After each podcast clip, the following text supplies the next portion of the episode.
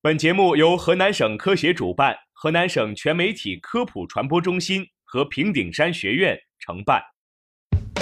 生活多姿多彩，科学无处不在，在生活中感受科学的魅力，用科学创造更好的生活。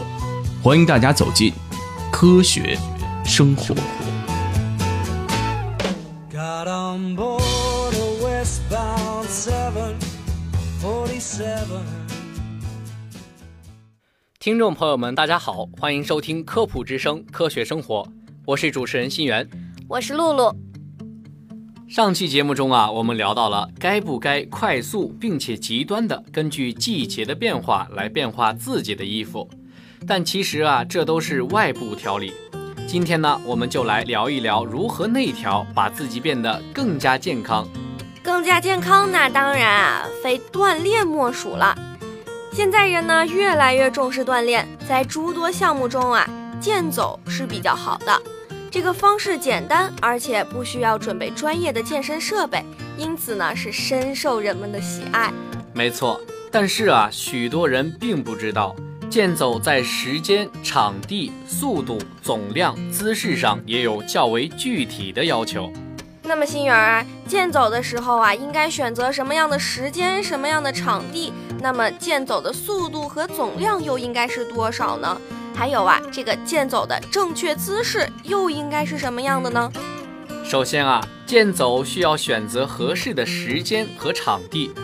甘肃日报报道说，健走的时间应选择在傍晚的四五点钟，因为对于有心脑血管疾病的人来说，早晨锻炼是一个诱导疾病发作的高危因素。而且啊，早晨的空气湿度大，不利于污染物的扩散，空气质量也不好。如果选择在晚饭后锻炼，则应在饭后的半小时，并将锻炼结束时间控制在睡前的两小时。因为啊，快走会加速血液的循环，使身体保持在一定的兴奋状态，容易造成失眠。浙江在线报道，健走啊要选择空气清新、视野开阔，而且啊是安全的场所，最好有塑胶场地、草地。要避免在车流量大、空气质量差的公路快走，且柏油路、水泥路面太坚硬，对膝盖和脚踝的冲击力比较大，所以说不建议在这些路面进行健走。那么呀，健走的速度是不是越快越好呢？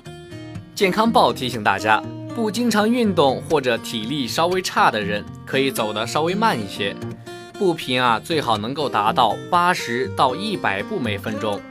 等身体适应后，再逐渐提高健走的速度。对于身体素质比较好的人，为达到更好的锻炼效果，可以走得稍微快一些，步频啊控制在一百一十到一百三十步每分钟。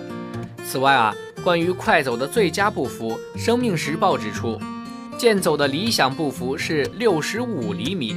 形象说啊，就是过马路时一步迈一条白色斑马线的宽度。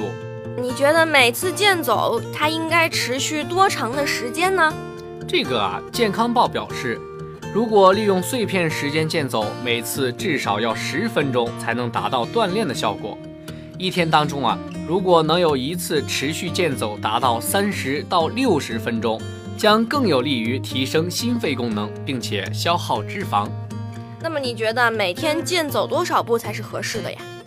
浙江省运动医学中心副主任、浙江省人民医院骨科副主任毕晴向《浙江日报》介绍，健走锻炼适宜的步数因人而异，不同性别、年龄、身体状况的人，每天所要走的步数啊也不尽相同。特别是老年人和有基础性疾病的人群，以第二天身体不感到疼痛、疲倦为衡量的标准。酷暑严寒也要相应的减少活动量。毕晴还认为啊，健康的中青年人群的运动标准是微微出汗。如果每天走一万步没有问题，还可以结合慢跑以增加运动量。嗯，我来补充一点啊，就是除了这些之外呢，健走的姿势啊也是非常重要的。浙江在线解释呢，健走标准的姿势是啊，目平视，躯干自然伸直，身体重心稍稍向前倾，两臂前后摆动，与肘关节呈九十度夹角，手臂摆动呢，不仅能带动左右肩活动，还能啊运动腰腹。